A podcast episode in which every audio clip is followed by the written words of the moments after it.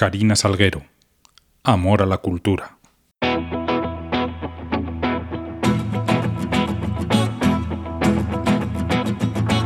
Papi, ¿me cuentas un cuento? Cuentos para soñar. Karina Salguero siempre amó la lectura, con la que trataba de vivir aventuras que no podía realizar en su día a día. Uno de sus primeros recuerdos es estar tumbada en un sofá con un libro de cuentos entre sus manos, como en una foto antigua.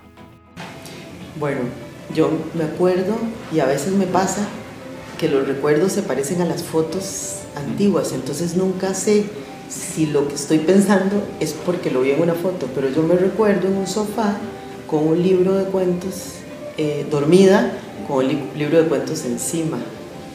Y entonces esa es como, como parte de la aventura de, de mi infancia.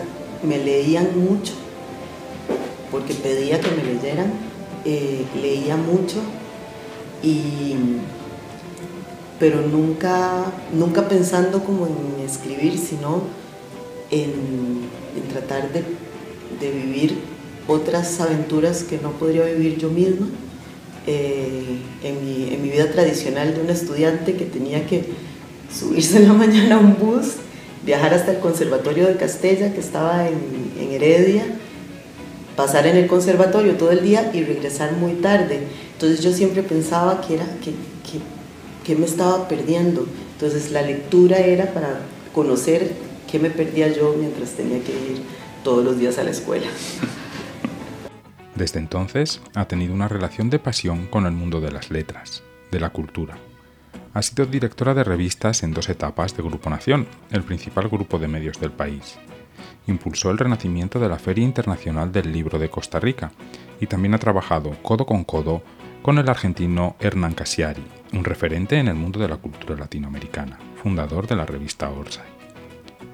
La figura maternal le marcó, una mujer fuerte a la que no puedo alcanzar, es alguien que disfruta todos los días, nos contaba. También la paterna de su papá adoptivo, quien le demostró que el amor no es una cosa de biología.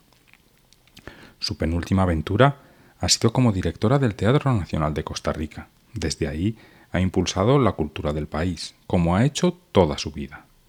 También es una firme creyente en el desarrollo de la mujer en la vida profesional, donde trata de apoyar a las que llegan.